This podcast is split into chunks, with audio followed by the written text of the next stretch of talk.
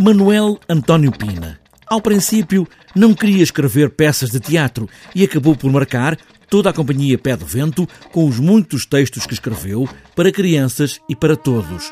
João Luís, companheiro desta viagem, que encena este espetáculo, fala nesta primeira repulsa em escrever para a companhia. Quando nasceu o projeto, o Manuel António Pina fiz-lhe um convite e ele aceitou.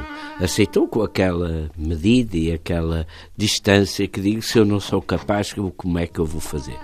Mas pronto, essa sua dúvida foi-se concretizando ao longo de praticamente 40 anos, onde ele foi escrevendo peças e onde inaugurou uma dramaturgia de teatro para o público mais jovem, sui generis. O Sr. Pina no teatro parte do livro O Sr. Pina, de Álvaro Magalhães, que respondeu sobre o livro Cada um faz o luto à sua maneira. E o pé do vento pega nestas páginas para, como diz João Luís, marcar os dias do dia a dia de Manuel António Pina e para isso convocou o herói literário, o Puf, de Joanica Puf, de Manuel António Pina. É um diálogo entre o Pina e o Joanica Puf.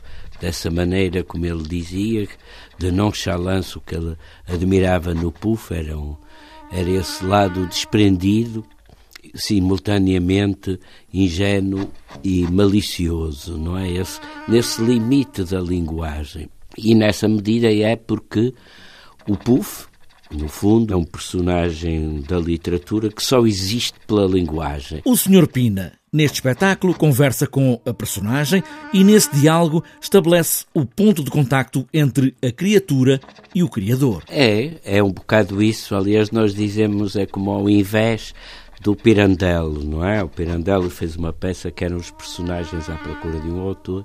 Aqui é um autor em busca da sua personagem. Quantas conversas pode fazer o Sr. Pina com o Puff? Todas neste palco. A memória do autor, nos 40 anos de muitos espetáculos, muitas palavras, muitas personagens que habitam na Pé de Vento.